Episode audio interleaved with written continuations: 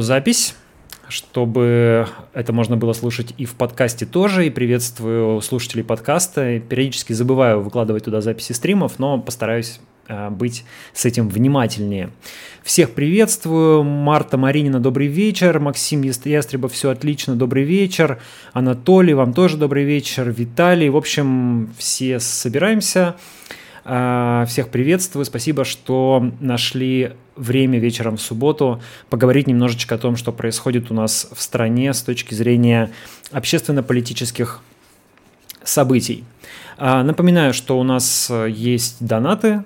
А, счетчик удачного стрима сегодня выставлен на 4000 рублей, хотя в прошлый раз мы набрали практически 8 тысяч, но тем не менее не будем прыгать через голову, будем потихонечку повышать планку, чтобы э, ну, в общем, чтобы все это росло как-то органично и гармонично. Ссылка на донаты есть в, опис... Э, в описании к этому видео, и там же, кстати говоря, еще и ссылка на Patreon или на Patreon, не знаю уж как правильно ударение, я почему-то говорю Patreon, хотя меня поправляли, что вроде как-то Patreon привычнее говорить. А, ну, наверняка знаете, что это сервис, где можно поддержать авторов, создателей какого-то контента регулярной подпиской. А, я завел его, собственно, для поддержки YouTube канала и для поддержки Telegram канала, и там уже есть некоторые подписчики, некоторые донатеры. В общем, если вам нравится то, что я делаю, можно зайти на Patreon и подписаться на какой-то Э, небольшой ежемесячный донат, там, хоть, по-моему, от доллара, ну, по, на любую сумму. А, ну, в, давайте сегодня про три основные опорные темы, которые были заявлены в в описании стрима. Это, во-первых, то, что происходит с нашими ЧВКшниками в Беларуси и то, что вообще происходит в Беларуси э, или в Белоруссии. Но я исхожу из того, что, в общем, если если стране хочется, если гражданам страны ну, важно, чтобы называли их Беларусь, а не Белоруссия, то нам не сложно, можно и так, можно и так говорить. То же самое касается Украины. Но я, э, э, я, ох, сделал немножко потише, спасибо за первые донаты. Я э, к, к этому как бы отношусь так, что, наверное, все-таки в СМИ э, средства массовой информации лучше, чтобы они придерживались словарной нормы, и пока эта норма не изменилась, или, по крайней мере, не стало допустимым говорить э, с точки зрения русского языка в Украине или Беларусь, э, пока такого, такого допущения нет, все-таки в средствах массовой информации лучше придерживаться словарной нормы. А вот в личном общении, в соцсетях, в разговорах, на мой взгляд, можно говорить как хочешь. Если белору, белорусы просят говорить Беларусь, то я с удовольствием буду говорить Беларусь, от меня не убудет. Кто-то говорит, почему же тогда мы там а, США не называем USA а, или Германию Deutschland, но все-таки это не кириллические языки, и тут больше пространства для языкового маневра, как мне кажется. А раз мы с белорусами и с украинцами говорим практически на, ну, на очень близких языках, на родственных, да, то это дает нам возможность э, называть их так, как им хочется. Так вот, возвращаясь к Беларуси. Как вы знаете, 29 июля белорусское э, информагентство Белта, официальное информагентство белорусские РИА Новости сообщили о задержании 32 боевиков в, неком, в некоем э, санатории под Минском. Кажется, он называется «Белорусочка», хотя это не точно. А, там были задержаны 32 человека, которые, как сообщила белорусская сторона, являются сотрудниками российской частной военной компании, и было официально уточнено, что это частная военная компания Вагнера, так называемая ЧВК Вагнера, а, которая контролируется э, предпринимателем Евгением Пригожиным, близким к Владимиру Путину. Кроме того, помимо задержанных в Беларуси, также на территории Беларуси также находится еще 170 россиян, которые относятся к этой же ЧВК, сообщили белорусские власти, и они были объявлены в розыск.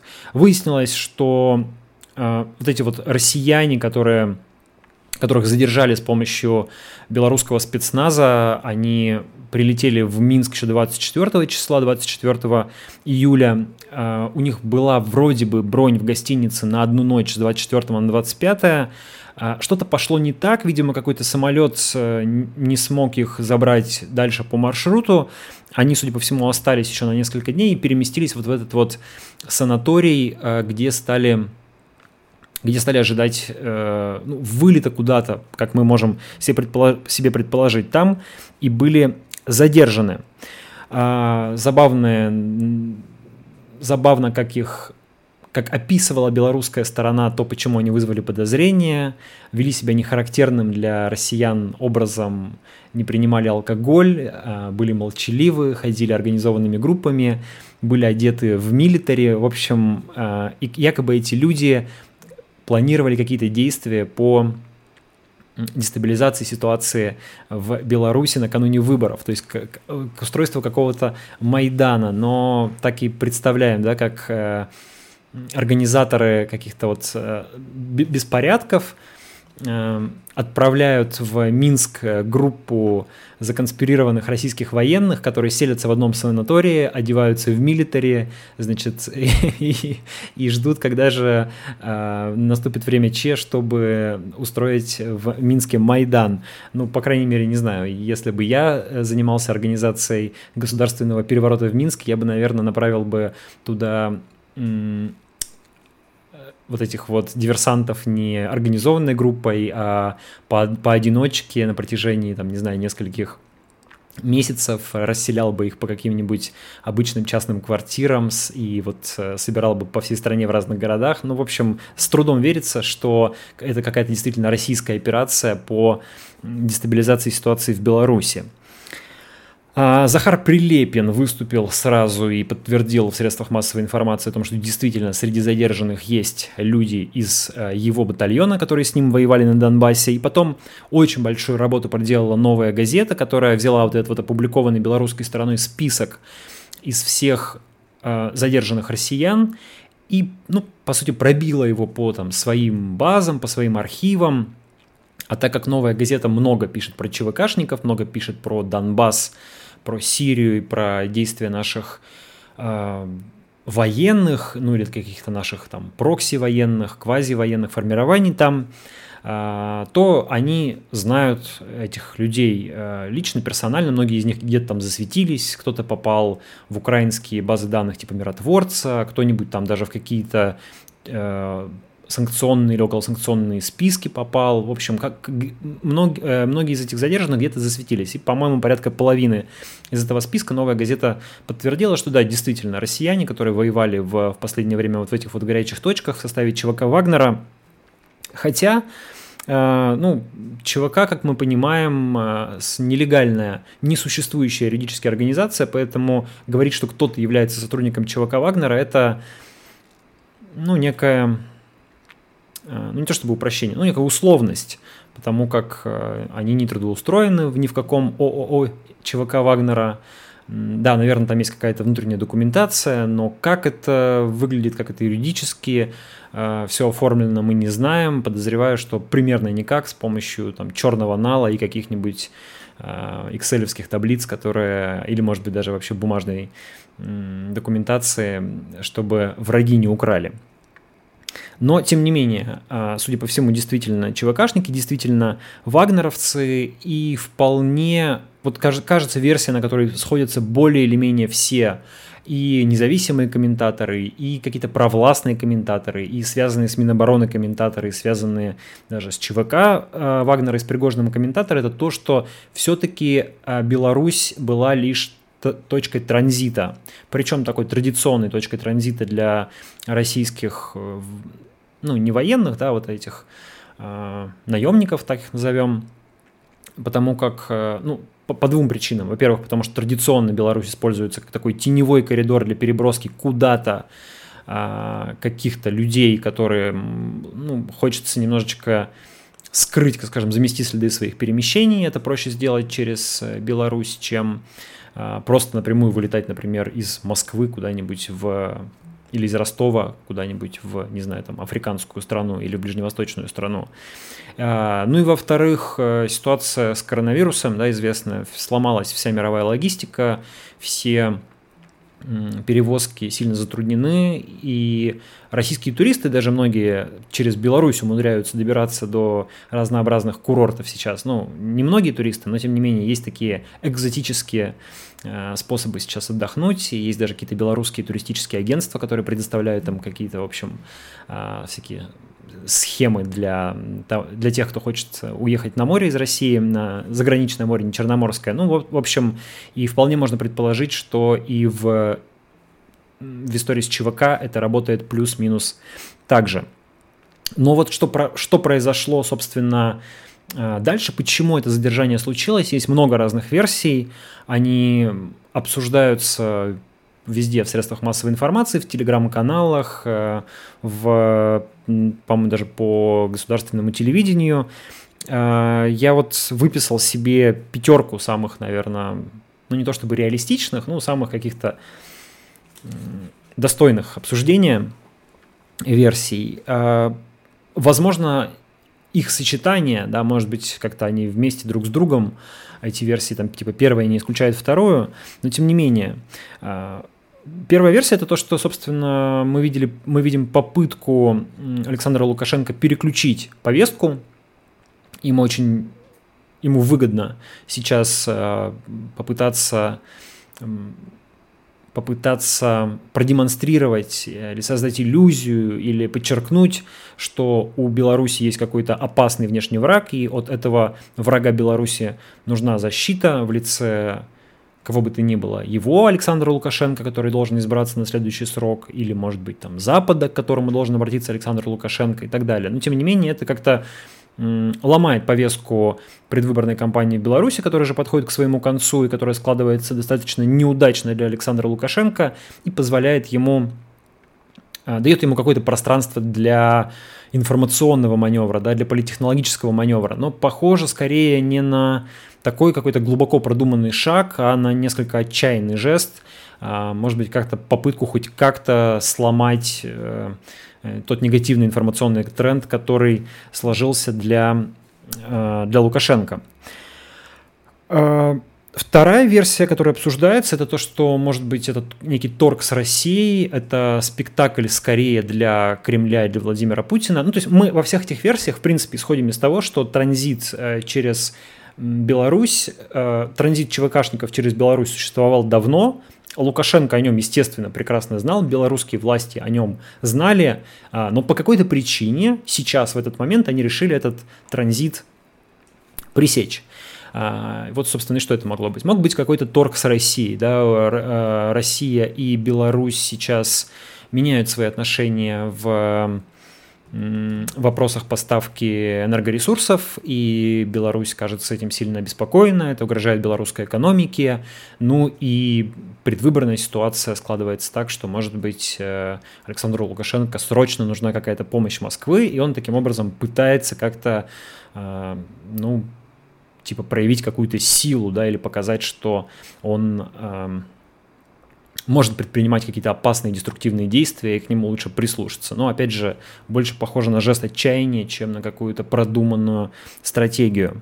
А, версия, которая в колонке «Новой газеты» приводится, что это некое шоу для Запада, что Александр Лукашенко не на внутреннего пользователя рассчитывает, рассчитывает не на внутреннего зрителя белорусского, не на российского, не на российскую элиту, не на Путина или не на россиян, а именно на западные круги. Он хочет показать, что Россия агрессор, что вот смотрите, ЧВКшники уже а, в Беларуси, и если Лукашенко сейчас не поддержит, а, не получит поддержки, не получит, там, не знаю, гарантии победы на выборах и его оппоненты не, не, и Запад не перестанет поддерживать его оппонентов, то то завтра там Россия захватит Беларусь и, в общем, агрессия путинского государства а, на европейские страны продолжится. Это такой ну, вариант, который вот в «Новая газета» в авторской колонке своего а, специального корреспондента в Беларуси приводит.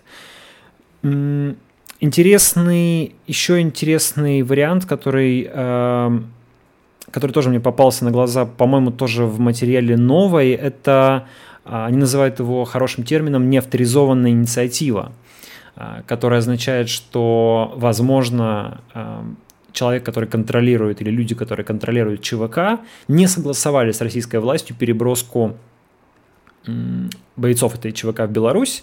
И действительно как бы, на всякий случай подготовили там какой-то типа резерв людей для того, чтобы, в общем, в случае каких-то драматичных событий на выборах или после выборов иметь возможность этот резерв задействовать, но это не было напрямую согласовано с Кремлем, типа и Лукашенко, узнав об этом, а, как бы присек а, эм, этот пресек формирование этого резерва. Ну, мне эта версия кажется немножечко конспирологической, такой чересчур не слишком убедительной.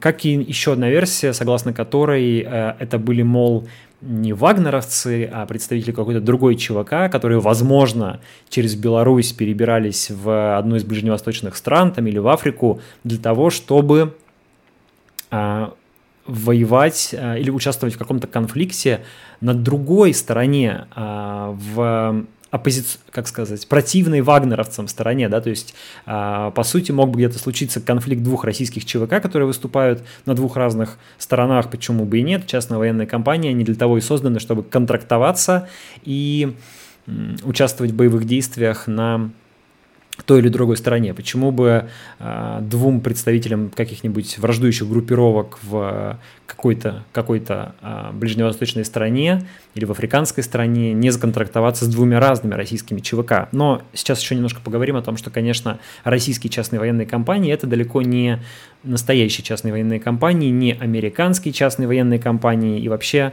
э, название ЧВК к ним применимо достаточно условно. На этом фоне интересно выглядит поведение России, которая официальная Россия, официальных российских властей, которые очень сдержанно себя ведут, и Дмитрий Песков э, говорит, что никаких у нас ЧВК де юра не существует, есть только частные охранные предприятия, и как-то российский МИД не то чтобы особенно сильно стучит ногами, кулаками и требует освободить российских граждан. В общем, э, ну, как-то не видно в, в ситуации, когда в ситуации, скажем так, когда там, не знаю, ущемляют Russia Today в какой-нибудь европейской стране или радиостанцию «Спутник», эта реакция э, со стороны российского МИДа гораздо сильнее. А тут вроде как бы задержали 30 три россиянина, им вменяют очень жесткие статьи, там до 20 лет лишения свободы, подготовка к теракту, хотя на каком основании совершенно непонятно, потому что у людей не было э, ни оружия, ни взрывчатки, ни боеприпасов, в общем, люди просто жили в санатории. Э, как потом будет доказывать теракт, э, непонятно, сильно сомневаюсь, что докажут. Ну, понятно, как, скорее всего, какой-то элемент блефа в этом есть, но тем не менее на этот блеф как бы российский МИД по всем правилам должен как-то отвечать но он молчит. А, вся эта ситуация вообще ставит в очередной раз вопрос о необходимости легализации частных военных компаний в России. Понятно, что частные военные компании – это уже данность, с которой мы живем, и, вероятно, а, ну, это какая-то примета современного мира, без которой невозможно обойтись. Но если частная военная компания в нормальном смысле. Это как бы действительно такой международный ЧОП, который можно нанять, который будет что-то где-то охранять, какие-нибудь нефтевышки.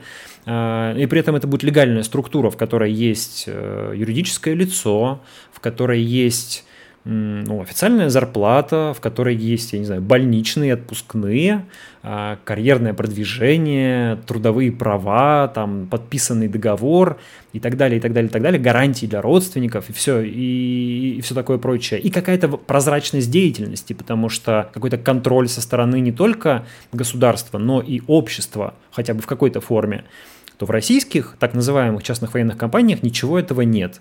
И Конечно, не мной первым подмечено, много раз уже говорилось, что российские частные военные компании по сути являются просто нелегальными формированиями Министерства обороны, которые могут позволить себе а, делать то, что Россия руками Минобороны официально делать не может. Да?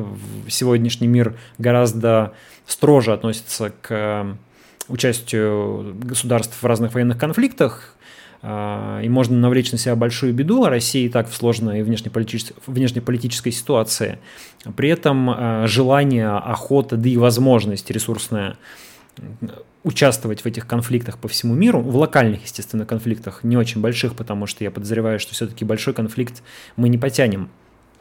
А, вот, это, вот эта возможность и желание никуда не делись. И проще это делать э, руками ЧВКшников, которые как бы не существуют. Если кого-то убили, то извините, это были, там, их там нет, нас там нет. А если кого-то э, задержали, как сейчас в Беларуси, то можно говорить, что никаких ЧВК не существует, и мы знать не знаем, кто эти люди. Довольно удобно, но ну, достаточно безответственно по отношению и к сотрудникам этих ЧВК, которые можно, конечно, по-разному к ним относиться, и там наверняка есть разные люди, и мы видели эти отвратительные кадры, как предположительно или уже доказано сотрудники ЧВК Вагнера там кувалдой а, убивают пленного. А, и это, конечно, ну, военные преступления, которые нужно расследовать и за которые нужно людей наказывать. Но а, все-таки, как мы знаем по историям а, некоторых ЧВКшников, в том числе, которые там погибли, были убиты, и потом журналисты разговаривали с их родственниками, ну, люди, люди-то туда идут не от хорошей жизни, потому что никак не могут себя найти в гражданской жизни, например, после службы в армии, перебиваются с хлеба на воду, зарплаты очень низкие, семью кормить нечем, а, кредиты, а тут возможность зарабатывать, в общем, там несколько сотен тысяч рублей в месяц, ну или там хотя бы, не знаю, 150-200 тысяч рублей, а, занимаясь, ну, в общем-то, понятным и привычным делом с оружием в руках. И приходится идти, приходится выполнять те задачи, которые ставят, но, опять же, нет хорошей жизни, да, и в этом есть, конечно, такой цинизм, наверное, со стороны нашего государства, которое ну, не может э, создать, не может помочь э, этим людям, сейчас сформулирую, не может создать условия для того, чтобы эти люди а, могли вести какую-то достойную жизнь, и на этом фоне предлагает им такую полулегальную возможность поправить свое положение, выполняя всякие щекотливые задания, участвуя в разных щекотливых операциях э, в других странах. Жаль и на самом деле многих из этих э, людей, которые там воюют, э, и ну, которые оказались перед таким выбором, что что им приходится работать в ЧВК.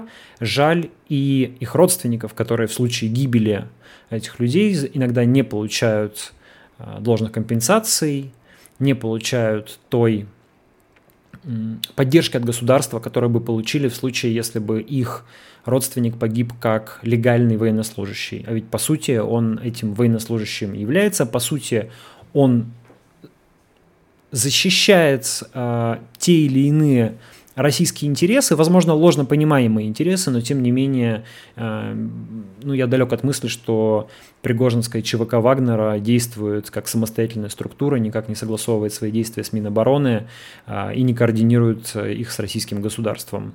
Э, нет, наверняка согласовывает и координирует, поэтому и люди эти условно говоря, являются, ну, такими нелегальными военнослужащими. Не знаю, будет ли происходить. И, и все это, конечно, удобно на самом деле для, и для российского государства, и для Пригожина, и для и, и легальный статус ЧВК как раз не особо выгоден, насколько я понимаю, всем этим людям, потому что с легальными ЧВК как раз все эти вещи проворачивать будет гораздо сложнее. Та, насколько я помню, закон о частных военных компаниях уже не раз вносился в Государственную Думу, но по каким-то причинам не принимается. Может быть, та ситуация, которая сейчас сложилась в Беларуси, когда у нас там 32 или 33 россиянина в заложниках, может быть, она как-то сподвигнет российские власти или российских парламентариев или э, в конце концов российское общество, может быть, э, не знаю, военных, э, может быть, то, то, тех же, там, не знаю, офицеров отставных, как-то поднять этот вопрос о том, что ЧВК, раз уж они существуют, должны быть легализованы. А, так, друзья, немножечко отвлекусь на ваши комментарии. Так, начнем с, эм, с донатов, там пока без вопросов. Э, так, так, так, так, так. Расскажите про историю со скамейкой точки, пожалуйста. Сейчас расскажу, пишет Анна Кинева. Александр, так, угу. Марта Маринина уже демонтировали, вроде было разрешение на этот объект. Так, все здороваются, все здороваются. Так, Дмитрий, по теме купленной массовки на протестах в Хабаровске. Дима, можешь в конце чуть-чуть о своем решении, причинах и, пла- и планах, пишет Сергей Панин из Е1. Серега, привет. Э, видимо, ты говоришь про мой уход из знака, который наконец совершился. И вот я, кстати, сегодня первый день а, официально не работаю в знаке. Вчера все, ушел, э, вывез вещи из кабинета, попрощался с коллегами, и сегодня уже все, не являюсь шеф-редактором знака, просьба меня им больше не считать. Но, Сереж, я довольно подробно об этом рассказывал в предыдущем стриме. Если тебе интересно, можно зайти в него и по тайм-коду посмотреть. Я там абсолютно искренне все сказал, ничего не изменилось, поэтому я повторяться сильно не буду. Потом, если в конце, если интересно, могу просто поделиться как бы, ну, впечатлениями, какими-то ощущениями от того, что я теперь э, чувствую, переживаю, как мне работается. Хотя я еще до конца не понял, конечно. По поводу скамейки, давайте расскажу. Это прям смешная, конечно, история. Сегодня утром в том самом сквере в... Извините, чаю глотну. В том самом сквере в Екатеринбурге, где больше года назад проходили акции в защиту э, сквера от застройки храма, поставили ну, некий арт-объект. А, если интересно, зайдите ко мне сейчас в телеграм-канал, посмотрите там фотографии. А, арт-объект называется скамейка, по сути.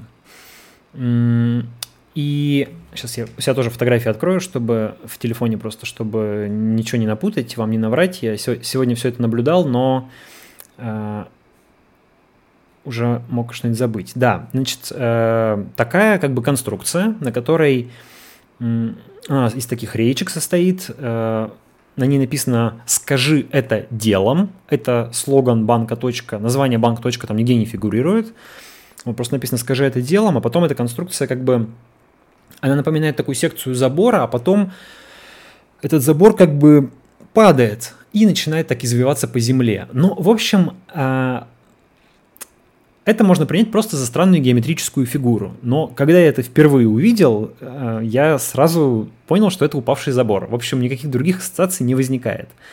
Точка э, назвала это... Сейчас скажу, как назвала. Э, открываю просто сообщение от пресс-секретаря точки в телефоне. Зачитываю пресс-релиз. Банк «Точка» установил в центре Екатеринбурга арт-объект в честь решительных людей – Банк для предпринимателей... Так, так, так, так, так. Это металлическая конструкция, на которой написан слоган рекламной кампании «Скажи это делом». Объект оформлен в фирменных цветах, дизайн был разработан рекламным агентством «Восход», реализация проекта компания «Оргмастер». Макет конструкции был одобрен в администрации Екатеринбурга, это важно, 16 июля одобрили и арт-объект простоит в сквере на Октябрьской площади до 27 августа. Екатеринбург – это наш город, заявили в точке, родной со всеми его плюсами и недостатками, и мы с особым трепетом относимся к тому, что в нем происходит. Екатеринбуржцы всегда показывают себя как люди дела, поэтому мы решили установить арт-объект в их честь в сквере у драмтеатра. У драмтеатра сквере, который так нам дорог. А, собственно, вот ничего не сказано, ни слова ни про забор, ни про протесты в сквере, да, все так очень аккуратно, но как бы есть же журналисты в лице, например, Дмитрия Кользева, которые все это интерпретируют, которые видят этот э, забор, упавший эту скамейку, э, и пишут в телеграм-канал It's My City о том, что о, точку установила арт-объект в точке, говорят, э, думайте про него, что хотите, но мы думаем, что это похоже на упавший забор, и это круто, это реально круто. Э, что сделала точка, собственно, как я себе понимаю ситуацию? Я сейчас излагаю свою версию событий. Э, ну, они потроллили вольно или невольно администрацию города. То есть они придумали такой арт-объект, они пришли, ну, не через своего подрядчика, через компанию Orkmaster, согласовали ее в администрации. Я предполагаю, что в администрации не поняли контекста и не считали этой формы. И люди, которые там что-то согласовывали, одобряли, они, возможно, немножко далеки от э, вот этой повестки скверной. Да? И они как бы просто этого не поняли. И когда этот объект встал, и когда мы про это написали, это как-то все стало расходиться по соцсетям и обсуждаться. А у кого-то где-то что-то загорелась красная лампочка. Я не знаю, на каком уровне, инсайда нет и не хочу его иметь, но кто-то, наверное, кому-то позвонил и сказал, что это вообще такое происходит. Это что опять за намеки на конфликт в сквере, который вроде бы забыт, проехали, исчерпан, исчерпан и так далее.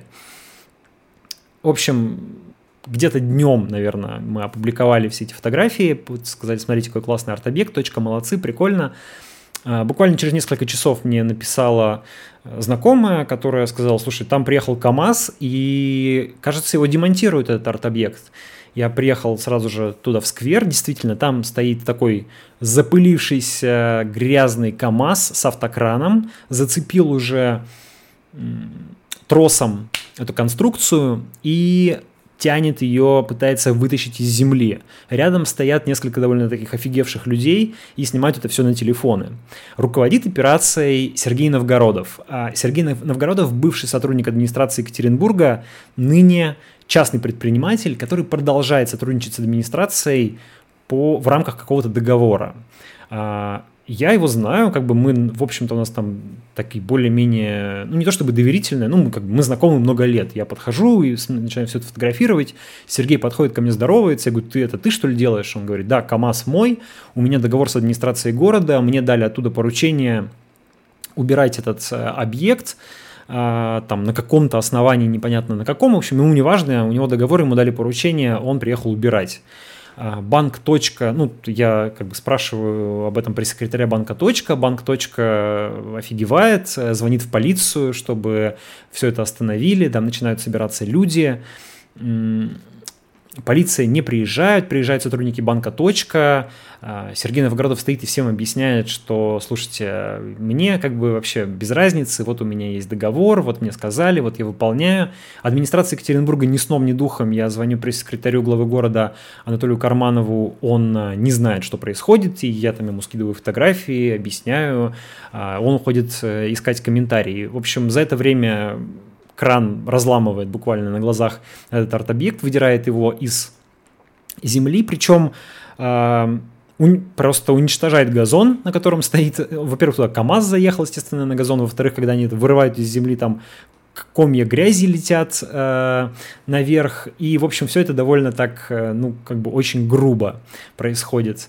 Полиция не приезжает, но парк патрулируют два ППСника, сквер, то есть патрулируют два ППСника, сотрудники точки просят их подойти и как-то остановить то, что происходит, потому что они говорят, что это, ну, это наше имущество, смотрите, самоуправство происходит, повреждение имущества, преступление, остановите его.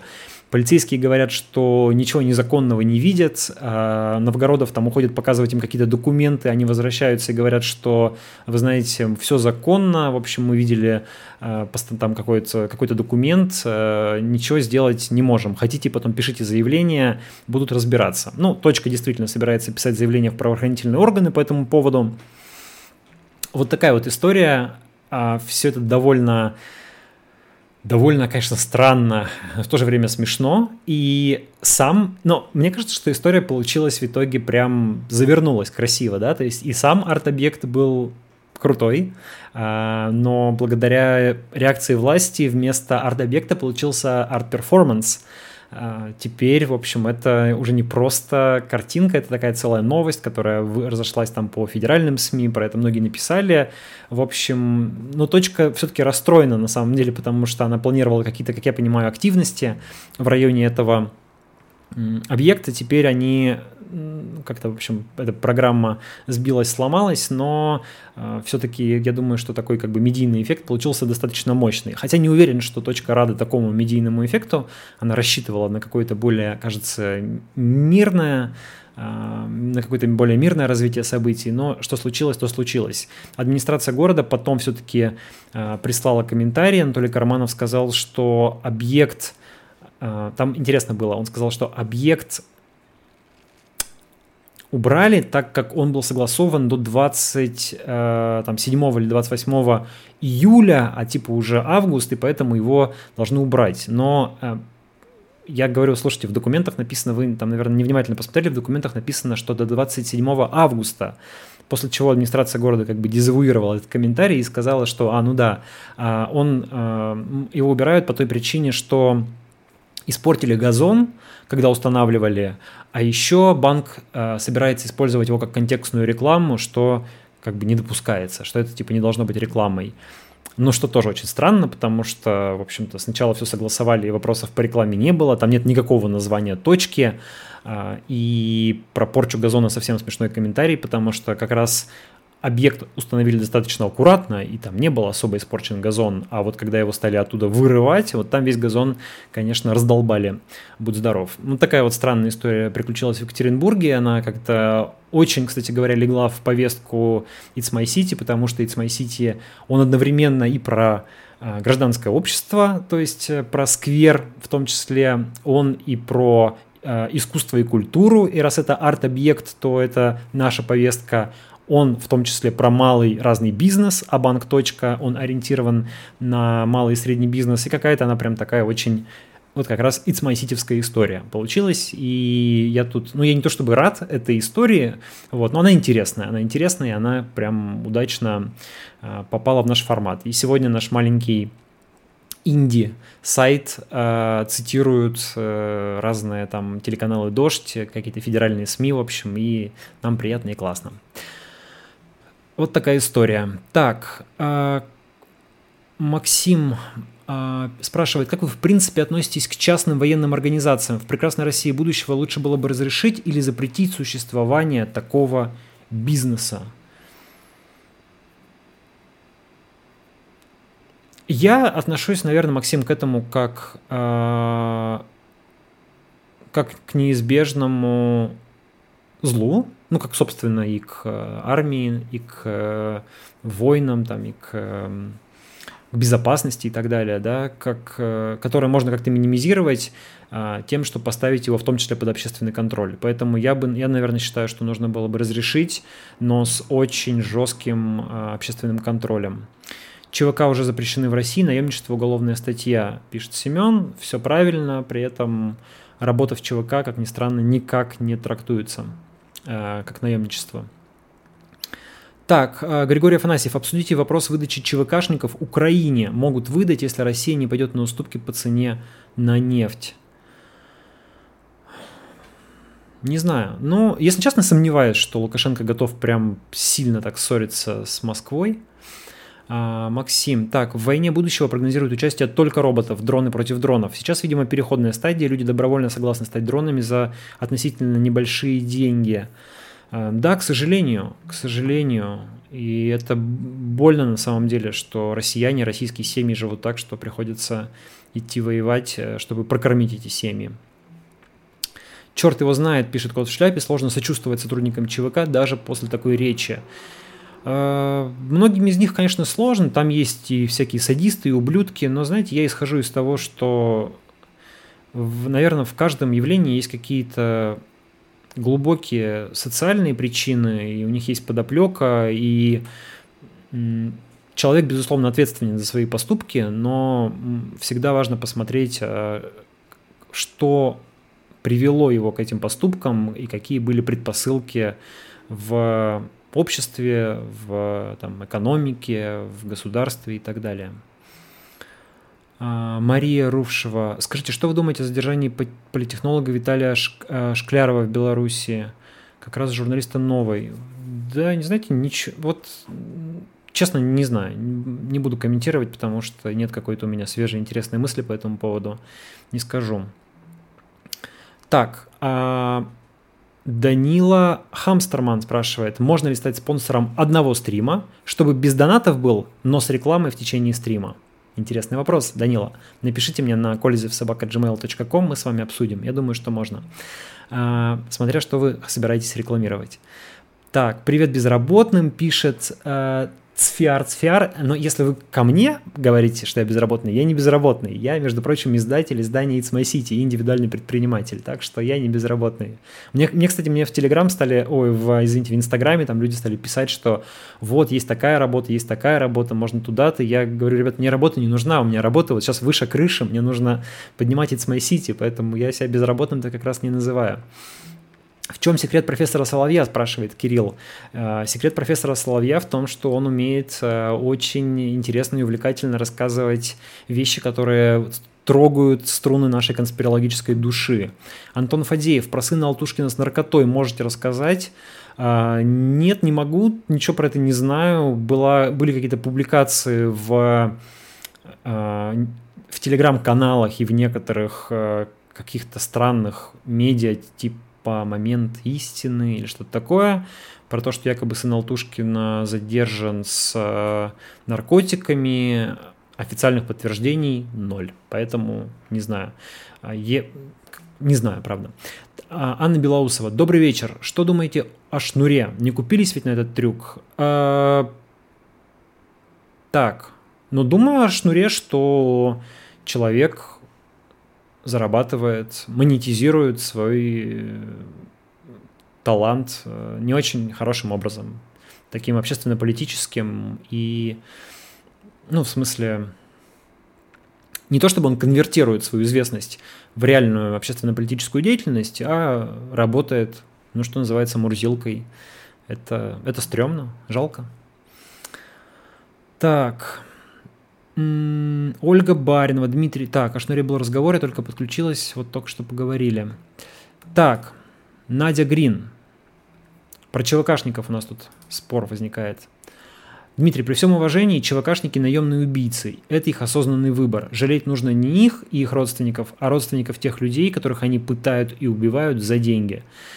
Ну, исхожу из того, Надя, что пытают и убивают все-таки, я надеюсь, не все, да, то есть люди едут, едут туда, ну, как реально, как я понимаю, как ЧОП в в зону боевых действий, там, охранять объекты, оказывать силовую поддержку. Те, кто пытают и убивают, это военные преступники. Конечно, их надо за это судить.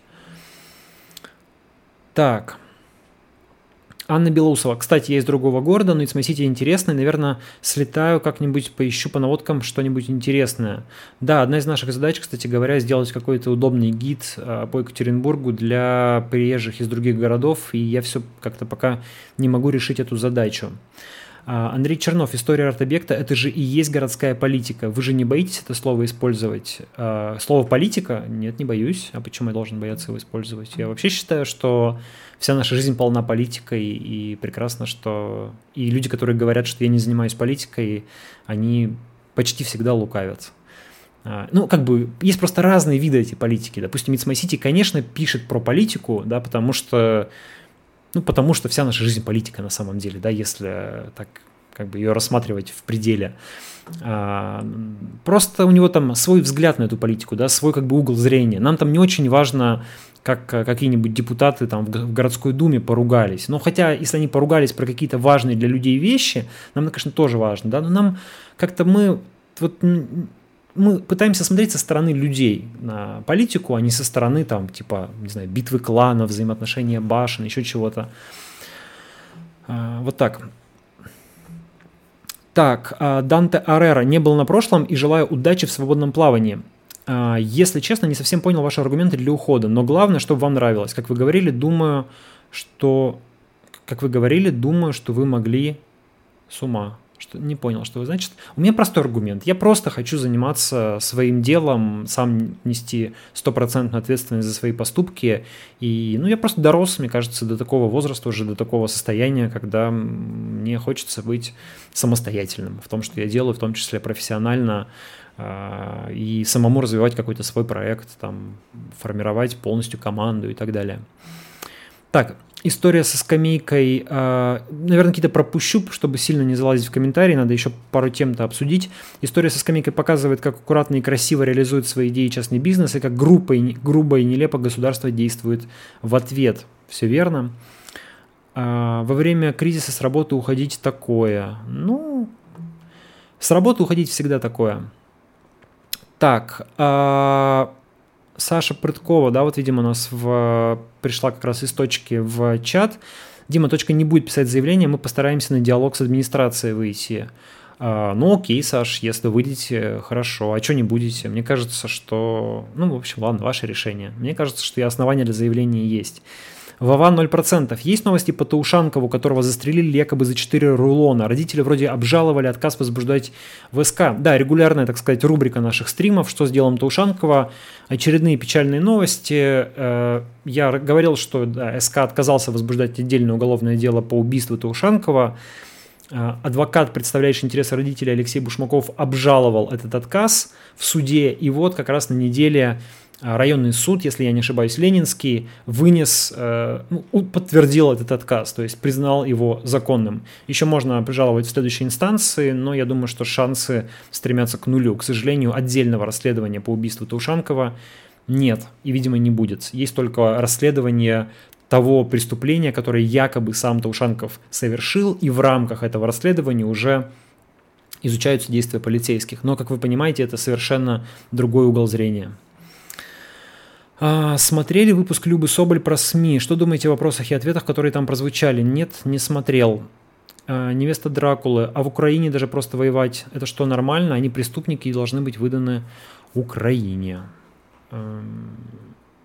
Что значит нормально? Ну, воевать вообще не, как бы, как сказать, воевать вообще... Война грустная неизбежность нашей жизни. Мне была бы воля, нигде бы не воевали, конечно. Мой муж не согласен про ЧВК, говорит, что они делают самую грязную работу, к тому, что они не все пытают и убивают. Может быть. Так, э, Анатолий, если бы был вариант Ицмасити запустить еще в одном городе, какой бы город выбрали? Это вопрос маркетингового исследования и исследования аудитории. Э, ну, какой-то миллионник не столичный. Новосиб или Казань, наверное. Может быть, Челябинск. Так, это у вас закрасили арт покраса лампаса? Да, у нас закрасили арт покраса, э, покраса лампаса, супрематический крест, православные сильно возмутились. Здравствуйте, Дмитрий, что можете сказать по поводу ареста журналиста Романова в Хабарове? Вова Курочкин спрашивает. Вова, я сильно извиняюсь, я, к сожалению, э, детально про это не знаю. Так, э, ладно, давайте поехали дальше. Кстати говоря, про Хабаровск, да, ну обязательно нужно сказать, просто невозможно не упомянуть, что 22 день продолжаются протесты, и сегодня, несмотря на дождь в Хабаровске, ну, у них уже вчера, а у нас еще сегодня в Хабаровске было снова большое шествие, и хабаровцы продолжают митинговать, и один из лозунгов – это то, чтобы просыпались другие города, и аккуратно скажу, что, кажется, города потихонечку как-то к этому присоединяются – в Москве и в Санкт-Петербурге сегодня прошли акции протеста, и даже в Екатеринбурге была небольшая акция протеста, был на ней а, лично, как журналист, а, там собрали, она была довольно странная такая акция, собрались люди, вот собрался реально какой-то глубинный народ, то, что называется. Как я, как я понимаю, представители каких-то, ну, люди левых взглядов в первую очередь, я не знаю, можно ли их называть представителями каких-то социалистических движений, а, может быть, это просто какие-то обитатели таких левых, там, не знаю, форумов, пабликов, а, YouTube-каналов или чего-то такого. Я пытал, я разговаривал с этими людьми, с разными, они все какие-то очень э, очень разные. И, и непонятно, каков портрет вообще вот этого человека, который в Екатеринбурге вышел поддержать Хабаровск. Там было человек, наверное, 30 буквально. Там были, значит, пожилые супруги, которые вот они прям такие, типа, леваки, состоят в каком-то там забыл название движения, но что-то там типа в поддержку социализма или что-то такое. Там была э, такая довольно молодая женщина-врач Евгения, которая вообще узнала про эту акцию из Инстаграма, причем она прочитала про это в комментариях э, к посту губернатора Свердловской области, и прочитала, и потом там еще где-то нашла, и решила прийти со своей, э, не знаю, или подругой, или родственницей, э, и там находилась. Сказала, что вообще устала от беспредела, а, не, не от беспредела, как же она сказала, устала от... Ну, в общем, она сказала, что у нас... Она не согласна с узурпацией власти, которая, по ее мнению, происходит в стране. Она а, против поправок в Конституцию. Вот вообще считает, что нужно выходить протестовать. Тоже такой совершенно как бы, ну, типа простой. Вот человек врач, да, он там, не знаю, не журналист, не политический активист, э, не какой-нибудь э, там, не знаю, сотрудник э, или член открытой России или еще кто-нибудь. Нет, вот очень простой человек. Ну и самый там главный герой, это, конечно, был Николай Улитин. А, я этого человека не знал до сегодняшнего дня, и сегодня узнал. Значит, мужик, владелец автосервиса, приехал на площадь пятого года на машине с надписью так, опять же, можете посмотреть у меня в телеграм-канале а, фотографии, если интересно. Сейчас надпись прочитаю. Так, э, оп, извините. Екатеринбуржцы не бесы, хабаровчане не погонь, мы дети героев, Хабаровску респект с Урала. У него такой микроавтобус Мерседес, не новый, а, мужику 48 лет, очень такой боевой мужик, значит, а, на, вот прям глубинный народ. Значит, на Мерседесе сзади надпись «Трофейный», а, спереди портрет деда, который воевал, там был ранен и все такое, участник Великой Отечественной войны. Сверху красный флаг прицеплен советский, и по бокам два баннера вот с этой надписью. Что мужик припарковал свою машину в самом центре города на площади Пятого года, как раз где все эти люди собирались. Кто Екатеринбург не знает, площадь Пятого года, она, как ни странно, является официальной парковкой. То есть это центральная городская площадь, а, красивая, мощеная, там красивая ратуша, все дела, но при этом она используется как парковка, там можно ставить машины. И мужик приехал, поставил машину, как бы все, и сидит в ней, никого не трогает.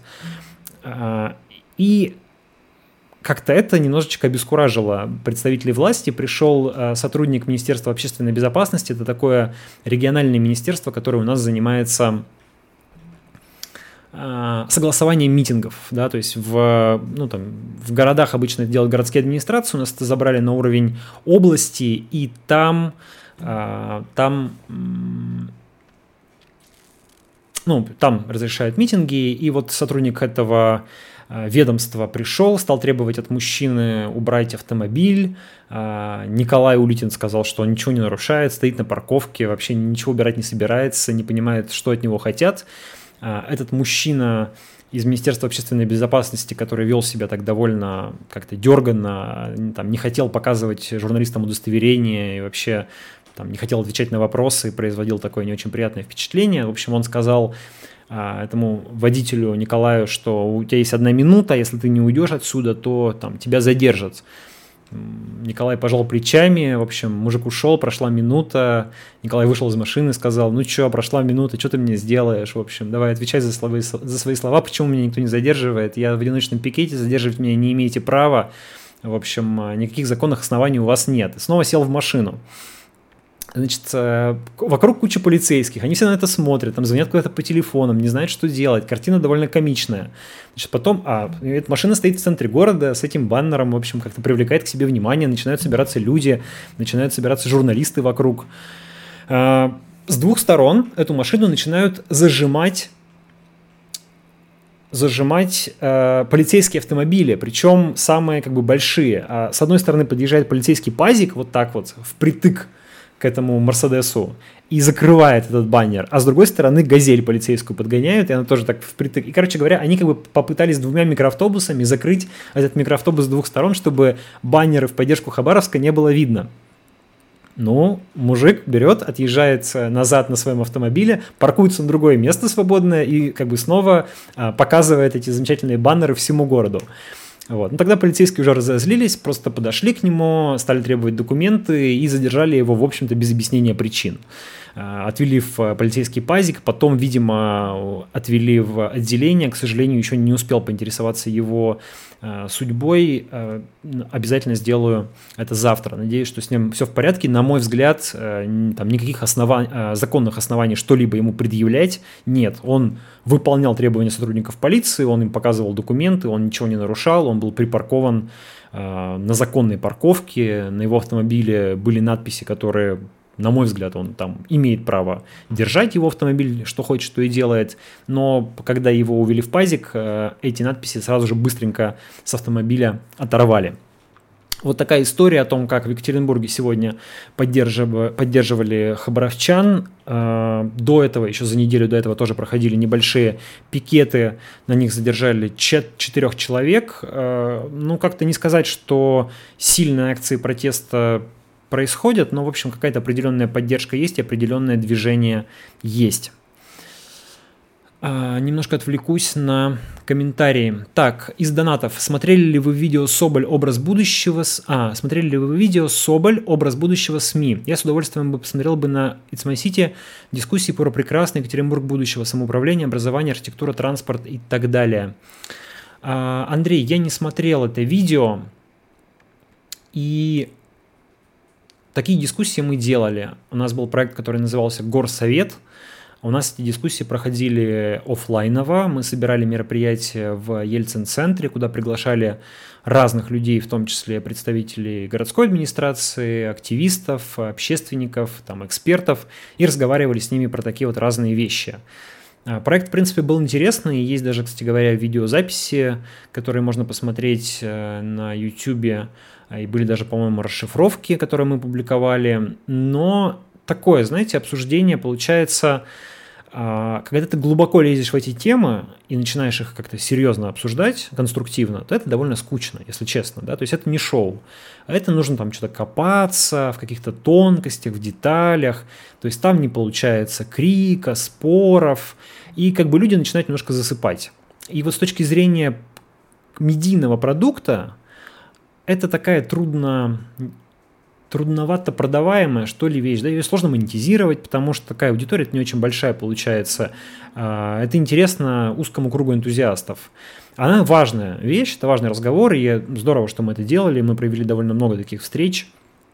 А, но вот как бы а, на любителя, что называется.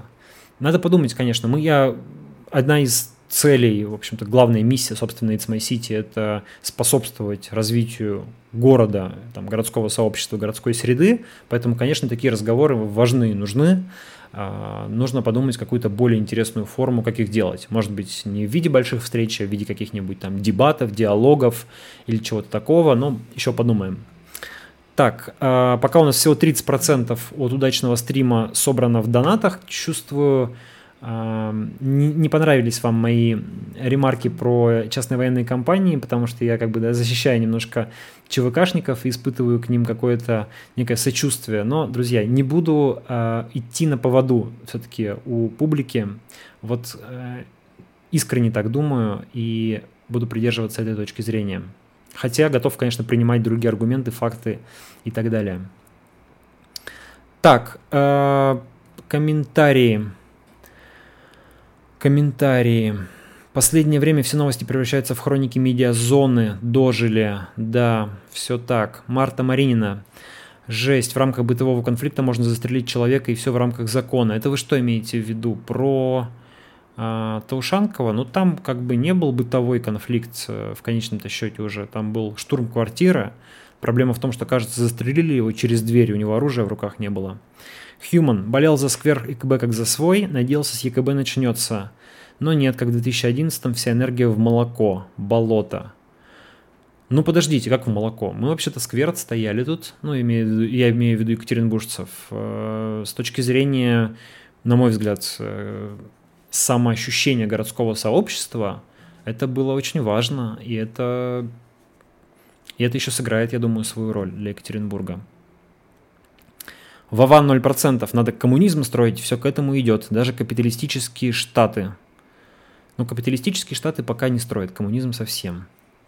А, вы не поняли еще, сейчас счета вычищать будет. Экономика ляжет в ближайшие 5-6 месяцев.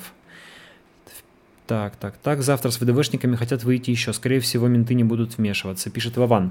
Так, немножко про дело Юлии Галяминой. А, вчера прошли обыски, ну, кто не знает, муниципальный депутат Юлия Галямина, депутат Тимирязевского района Москвы с 2017 года, бывший научный сотрудник МГУ, преподаватель Высшей школы экономики, политический активист, один из организаторов кампании «Нет», а, за что теперь, как мне кажется, активно и преследуется. И один из, э, так скажем, активистов, поддерживаемых э, Ходорковским через «Открытую Россию», а к Ходорковскому и к людей, которые, которых он поддерживает, у Кремля какое-то особо боязненное отношение. Это прям такая а, воспринимается, не знаю, как какая-то жуткая угроза. Открытая Россия, все то, что делает Ходорковский, и вот едва ли, наверное, мне кажется, больше Навального почему-то боятся, не, не понимаю почему. А, возбуждено уголовное дело по статье 212.1, та самая знаменитая Дадинская статья. По ней были осуждены а, Ильдар Дадин и Константин Котов. А, по-моему, если я правильно помню, было всего два приговора по этой статье. Привлекались к ответственности другие люди, но вот при, имеется в виду, возбуждались дела, да, но, по-моему, приговора все-таки было два, поправьте, если я не прав. А, там такая сложная математика, но подразумевается, что это наказание за повторное нарушение а, правил проведения массового мероприятия, то есть митинга, и таких нарушений должно быть два раза за 180 дней. А, статья сильно критиковалась с момента своего появления, по-моему, в 2014 году и общественниками, и политиками, и юристами. И в 2016 году конституционно, ну, естественно, особенно сильно э, критиковалась после дела Эльдара Дадина, который попал по этой статье в тюрьму и подвергся там э, жестокому обращению, пыткам. И это все создало большой общественный резонанс, и в 2016 году Конституционный суд высказывался по поводу этой статьи и говорил, что она должна применяться только в том случае, если нарушитель а, этих административных статей создал какую-то ну, непосредственную угрозу там, здоровью людей, а, безопасности и так далее. То есть как, как вроде бы трактовал конститу, э, Конституционный суд, ну что это должен быть, я не знаю, человек, который там с гранатами пришел на митинг и там всем угрожал. Но, естественно, у нас э, это, это не... Возможно, это несколько снизило э, уменьшила практику применения этой статьи, но, в общем-то, все равно позволяет, как мы видим на примере Юлии Галяминой, применять ее против э, довольно безобидных активистов, которые не являются никакими там экстремистами, радикалами, не ходят с, коктейлем Молотова и так далее. А, но теперь же у нас еще эпидемия коронавируса, и а, можно легко привязать вред, э, возможный вред здоровью к организации любого митинга. Я не знаю, как мотивировано дело Юлии Галяминой, но подозреваю, что какая-нибудь такая мотивация там должна быть, потому что, насколько мы понимаем, сейчас Галямину привлекают за призывы выйти на акцию «Нет» 15 э, июля 2020 года, которая не была согласована как из ну, в том числе из-за запрета э, массовых мероприятий из-за коронавируса. И, конечно, призыв участвовать в этой акции власть может трактовать как реальную угрозу там, здоровью людей. Да? И тут как раз вроде бы 212.1 а, и получается до 5 лет лишения свободы, напомню, там возможны и более мягкие санкции, но то, что Юлию Галямину, слава богу, не арестовали и даже не поместили под домашний арест и даже не под залог, а всего лишь отпустили под подписку о невыезде, ну, всего лишь в кавычках, да, то есть э, приходится так оговариваться, что, конечно, преследование человека по этой статье это вообще дело абсурдное и незаконное, но по нынешним меркам и под... спасибо и за подписку о невыезде, что называется, да, скорее демонстрирует то, что а, это не серьезное желание сейчас, по крайней мере, ее посадить в тюрьму, а, а некий ограничитель, который возникает для нее, чтобы она минимизировала свою там общественно-политическую деятельность. Уж с уважением отношусь к Юлии Галяминой, а, но уж, знаете, не вот как бы не самый популярный в России политик, там, не знаю, не самый какой-то опасный, не самый харизматичный, яркий. А, и даже такого политика власть почему-то боится настолько, что возбуждает уголовное дело, а самое главное проводит какие-то изнурительные следственные мероприятия. То есть гла- главный смысл, как мне кажется, вообще вот пока всего, что произошло, э, это не только что дело возбудили, а то, как э, это дело начали расследовать. Приехали на дачу Галяминой, там провели обыск, потом повезли на допрос, потом повезли на обыск э, в квартиру, и все это продолжалось до глубокой ночи, и только там в начале, по-моему, второго ночи а, сообщили, что отпущены под, под подписку о невыезде, что следственные мероприятия на сегодня закончены и так далее, да. Как будто бы, ну я не знаю, в чем необходимость проводить ночные обыски, как будто бы речь идет про задержание какого-то убийцы, который может э, выстирать э, свою одежду, смыть следы крови, и нужно скорее безотлагательно провести все эти следственные мероприятия и найти у э, следы преступления. Тем более, что у Галяминой, если правильно понимаю, обыск проводился совсем недавно, э, в июле, кажется, как раз, помните, когда активистов «Открытой России» обыскивали по делу ЮКОСа. И среди них была Галямина, и тогда у нее а, если тоже правильно помню, изымали технику, и теперь все это пошло по второму кругу. Конечно, никакого смысла в этих обысках нет, кроме психологического давления, кроме ну, такой удавки, которая накидывается на, на активиста. И, и вот писал в телеграм-канале, да, знаете, вы, Интересно, что люди до сих пор, до сих пор занимаются оппозиционной деятельностью в России вообще, да, то есть когда государство тебе прям э, всем сигнализирует такими делами, да, дело же не только в Юлии Галяминой, это пример, и такие дела это всегда пример, да. Ребята, если вы будете заниматься оппозиционной деятельностью, если вы будете э, там работать с Ходорковским, если вы будете идти против нас, то вас ждет э, постоянные обыски, уголовные дела, блокировка счетов, запрет на выезд из страны, э, постоянное психологическое давление, там угроза посадки, проблемы там для всех ваших родственников. В общем, куча проблем. Э, жизнь будет очень несладкой. Другой вариант. Если вы с нами, то вы можете получить много всего хорошего. Деньги, статус, социальное положение, спокойную жизнь, возможность где-нибудь там как-нибудь зарабатывать и так далее. Смотри пример этих людей, которые а, пошли работать с властью и, в общем, довольно комфортно вроде бы себя чувствуют.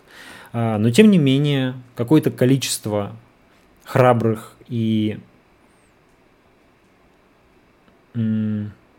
стойких людей продолжают заниматься оппозиционной деятельностью, продолжают э, демонстрировать, что они не согласны, и продолжают вести общественную, общественную работу и политическую работу добиваясь, пытаясь добиться каких-то изменений в стране и притворяя как могут эти изменения в жизнь. Мне кажется, что эти люди, конечно, достойны всяческого уважения. Юлия Галямина среди них. Надеюсь, что дело ее закончится для нее благополучно и где-нибудь по дороге развалится. А, так, немного комментариев Объясните, Ульяна Ульянова, объясните, пожалуйста, Оксана Панова из «Знак» – это одно и то же лицо, которое ведет Инстаграм губернатора? Нет, не знаю. Оксана, про, про Оксану Панову. А, Оксана Панова из «Знака» – это учредитель «Знака». Про Инстаграм губернатора вопросы к Оксане Пановой, не ко мне. Так, а Семен Решенин. Вообще грустно, что люди относятся к политике как к игре с нулевой суммой – все или ничего, только два варианта. Или Путин ушел, или построена прекрасная Россия будущего, или полный провал. А, Семен, это интересная мысль, я согласен. Я думаю, что, что здесь вы правы. И вообще, конечно, сомневаюсь, что будет какая-то такая прекрасная Россия будущего, которая будет всем нравиться и все будут ей довольны. Конечно, ничего такого не будут. Будут в лучшем случае а, постепенные медленные изменения, и многие будут недовольны этими изменениями и говорить, что стало только хуже. А, но все-таки, конечно, я думаю, что при смене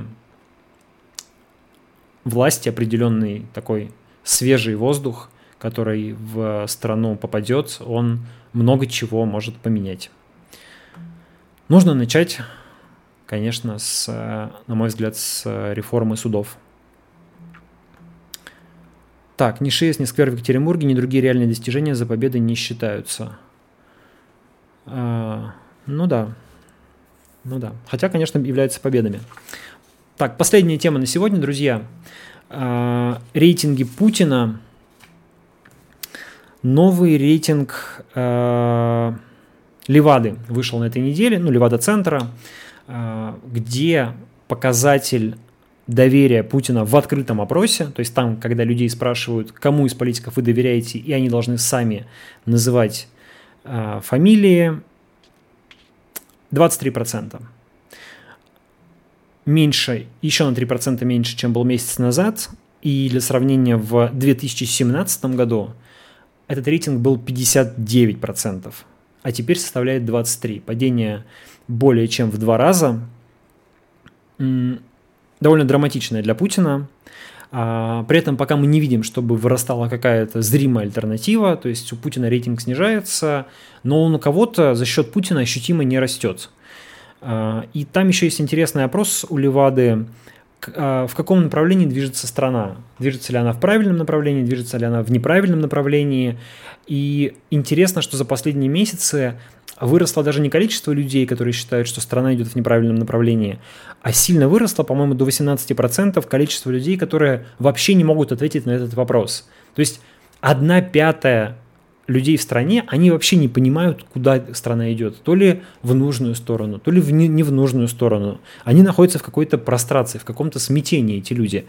А, и, наверное, в ближайшее время как-то они должны будут определиться со своими мыслями. И если эти 20 людей, 20%, извините, людей примкнут к тем, кто считает, что страна идет в неверном направлении, вот, наверное, тогда а, изменения будут происходить быстрее, чем они происходят сейчас. А они уже происходят. Смотрим на Хабаровск э, и видим, что, ну, реально, Россия сегодняшняя сильно отличается от того, что было несколько месяцев назад.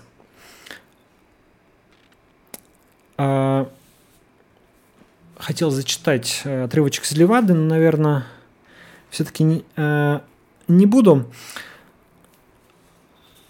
хотел сказать, что вот это падение рейтинга, ну, оно вообще, наверное, должно постоянно держаться нами в голове, и это то, что объясняет, на мой взгляд, на мой взгляд, многие действия Кремля, многие как бы мировоззрения, которые сейчас э, господствуют, наверное, в Кремле, и лично у Путина. Мы, конечно, не можем залезть к Путину в голову и не очень там, благодарное дело как-то пытаться моделировать его мысли, но вообще я исхожу из того, что э, Путин должен переживать за счет из-за падения рейтинга не только потому, что он боится там условного народа, который придет э, к Кремлю с вилами и будет э, требовать значит, э, смены там власти или чего-нибудь похуже, а в первую очередь, наверное, он боится снижение лояльности своего окружения, потому что высокий рейтинг Путина, в моем представлении, это та вещь, на которой во многом держится отношение Путина с его клиентами, что называется, да, патрона Путина с его клиентами. Он этим рейтингом обеспечивал им все, да, то есть он э, был легитимным президентом, а, ему там, доверяло большое количество людей, они за него голосовали, окружение Путина, все эти, там, не знаю, Ротенберги, Шойгу, Сечины все на свете, они видели, что а, есть, что его действительно поддерживает большая часть россиян, и эта поддержка давала а, легитимность им всем, да, он был как бы, ну, он был патроном этой группы. Он остается патроном этой группы, конечно, но теперь поддержка этого патрона, очевидно, уменьшилась до э, таких величин, когда он уже не может этим рейтингом обеспечивать политическую защиту и поддержку. Даже на, даже на выборах, да, мы помним, что когда э, раньше, когда, там, не знаю, в 2007, ну, восьмом, да, там, не знаю, даже 12, 13, 14 году, когда а, кандидат в губернаторы имел поддержку президента, это была гарантированная победа на любых выборах в регионе. Да? Невозможно было а, победить кандидата, который выдвигался Путиным. А, когда тебя выдвигает Путин, все, победа у тебя в кармане. Сегодня, как мы видим на примерах того же Хабаровского края, выдвижение Путина не гарантирует тебе ничего. Да? Или, например, вот есть пример Пермского края. Знак писал на неделе – один из последних текстов, которые я редактировал, поэтому рассказываю про это, а, тоже выдвинули достаточно нехаризматичного в Рио, который, кажется, решил, что ну, раз его выдвинули, то все, как бы президент же меня выдвинул, значит, люди проголосуют. Нифига. Там нужно вести кампанию, нужно убеждать людей, нужно разговаривать, все, больше не работает. То, что тебя выдвигает президент, и ты можешь э, не беспокоиться за свою должность ну, так работает в, на выборах, э, даже на российских выборах, да, которым там куча претензий. Но я думаю, что также это работает немножко по-другому, но, в принципе, э, примерно так же это работает и среди государственных олигархов, и среди там, не знаю, среди вот того окружения Путина, которое с легкой руки политолога Евгения Минченко называется Политбюро 2.0. Да? Все эти люди, они тоже зависят от э, путинской легитимности, в том числе чисто психологические. Э, если раньше они понимали, что э, там, не, не, не, в обозримом будущем не случится такого момента, когда э, люди массово будут протестовать против Путина и против Кремля, то сегодня это вопрос далеко не очевидный. Да? А когда люди начинают массово протестовать против Путина, под угрозой оказываются все его сторонники, а также их капиталы, их безопасность, безопасность их семей и так далее, и так далее, и так далее. А так как еще и Запад закрыт да, для многих из них ввиду санкций, избежать-то особо некуда. А, и ситуация, я думаю, такая довольно нервическая и для окружения Путина, и для самого Путина наверняка, потому что он не может не видеть э, шаткость вот этого положения. Э, конечно, тут действует, с другой стороны, режим осажденной крепости, да, когда уже терять нечего, в общем, бежать некуда, и нужно только сплотиться всем и воевать до последнего, и заниматься сохранением режима, ну, чем, судя по всему, режим в последнее время и занимается, к сожалению, да, это самое, наверное, грустное для страны, для России вообще, что уже нет какой-то речи про какое-либо развитие. Я думаю, что это прям уже совсем какие-то сказочки для Первого канала. Понятно, что большую часть своих усилий а, власть тратит на собственное сохранение. Так, Максим э, просит, если можно, пару слов про сбор подписей за возвращение прямых выборов мэра. Записывал по поводу этого отдельный видеоролик на YouTube, на этой э, можете посмотреть. Но, конечно, обязательно скажу, в Екатеринбурге зарегистрирована так называемая народная законодательная инициатива. Впервые зарегистрирована в Свердловской области. Это такой э, легальный законный способ выдвинуть какой-то законопроект не от депутатов, не от исполнительной власти, а именно от граждан. То есть создается инициативная группа, пишется законопроект, пишется пояснительная записка к нему, регистрируется в законодательном собрании, а, публикуется в областной газете, потом нужно собрать 10 тысяч подписей для того, чтобы эту инициативу рассмотрело законодательное собрание. А, внесена, была зарегистрирована инициативная группа, в которую вошли самые разные граждане, там есть и коммунисты, там есть и яблочники, там есть открытая Россия, там есть движение парки и скверы Екатеринбургская. В общем, очень пестрая группа, в ней 30 с чем-то человек, не помню точно. А, эти люди написали законопроект, написали пояснительную записку, что уже большое достижение для, а, для разрозненных активистов, которым бывает довольно трудно договориться, смогли зарегистрировать ее в заксобрании, долго не могли дождаться публикации в областной газете, в правительственной, потому что правительственная газета говорила в лице своего главного редактора, ой, мы не знаем, а, за чей счет должна быть эта публикация, в какие сроки она должна быть. Хотя в законе черным по белому сказано, что областная газета публикует инициативу и не вправе отказать.